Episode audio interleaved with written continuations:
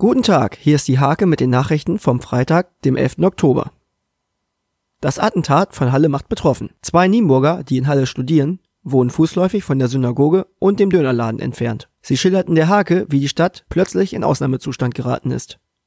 Angehörige von Nienburger Großfamilien sind am Mittwochabend erneut aufeinander getroffen. Es gab keine Verletzten. Die Polizei beschlagnahmte mehrere Messer. Ein Polizist wurde sogar mit dem Tode bedroht. Der Wurstskandal hat auch den Landkreis Nienburg erreicht. Etwa 80 Betriebe aus dem Landkreis haben mit Listerin kontaminierte Wurst des nordhessischen Wurstherstellers Wilke bezogen. Alle belieferten Großhändler haben nach Angaben der Kreisverwaltung die belieferten Kunden bereits informiert.